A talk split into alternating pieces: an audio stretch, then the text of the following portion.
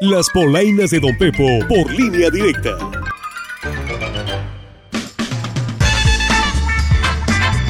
¿Qué hubo, qué hubo, qué mis gentes? ¿Cómo les fue de semana? De seguro ya andan derrochando los millones que le llegaron de utilidades. Suertudotes. No hayan que hacer con tanta lana en la cartera. Pero si todavía no le cae el billete, no se me agüite ni se me achicopale, porque aquí le traigo mis polainas y vienen de rechupete bien cargadas, oiga. Y el que esta semana andaba más perdido que el machiwi es el jefe de los servicios regionales de la CEPIC, el Juan José Rendón Gómez, quien dijo que se equivocó y no había ningún caso de hepatitis en el puerto de Mazatlán. Ah, mira qué distraído, se confundió y casi crea pánico entre los papás. Abuchayo, miche, no se me vaya a perder en el centro por distraído. Por la verdad me confundí, ya que mi hijo me estaba preguntando sobre la hepatitis agudo que se ha prestado a ver las secuelas. ¿Y eso es todo lo que sabes? Todo. Ah, entonces no sabes nada. En eso me quedé. Realmente en Mazatlán no hay ningún caso de hepatitis aguda, ni hepatitis A, ni B, ni C. ¿Yo dije eso? Sí, ya no te acuerdas. ¿Qué? ¿Que ya se me olvidó?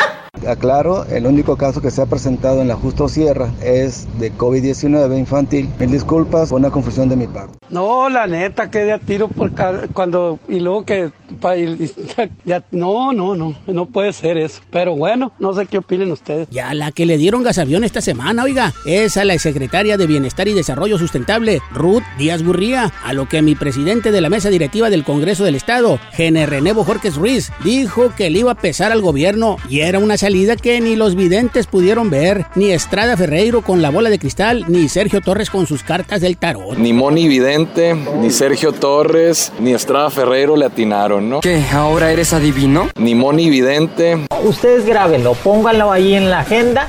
Pues es una salida que va a pesar en el gobierno del Estado. Era de las secretarias más activas junto con el exsecretario de Salud, Héctor Melesio Cuen. Yo creo que fueron los secretarios que mayores resultados estaban dándole a la sociedad. No me agrada este gato. Creo que se adivino. Oiga, y esta semana al que se le destapó un escándalo fue al presidente del RIT Nacional, Alito Moreno, diciendo que él se las come ardiendo y haciendo un tutorial de cómo amedrentar periodistas, a lo que mi diputado Fernández Noroña inmediatamente le brincó y opinó que era puro escupir para arriba y era el mismo Alito haciéndose fiesta solo. Guerra sucia para llamar la atención nomás, pues. No, dice que no lo dijo. Hablando al pico y aunque la gente opine, yo les voy a decir. Pues cómo se le parece la voz.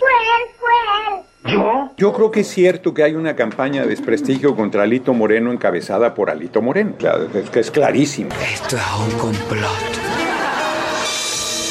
Nosotros no espiamos a nadie. Tenemos muchas cosas que hacer como para andar de ocioso. No estoy por enderezar ese palo chueco. Tampoco. No me enderecé yo. Alito Moreno es tan ególatra que armó su horroroteca. Y ahí van saliendo los horrores que ha hecho. Fue horrible, horrible. Abusados mis políticos, que ya andan haciendo guerra sucia pensando en la que se quieren sentar, o sea, en la silla presidencial. Y uno que otro, pues anda haciendo precampaña, a ver si le toca, aunque sea el tuetanito del hueso. Y bueno, mi gente, hasta aquí se las voy a dejar. Pónganse bien truchas, porque si no...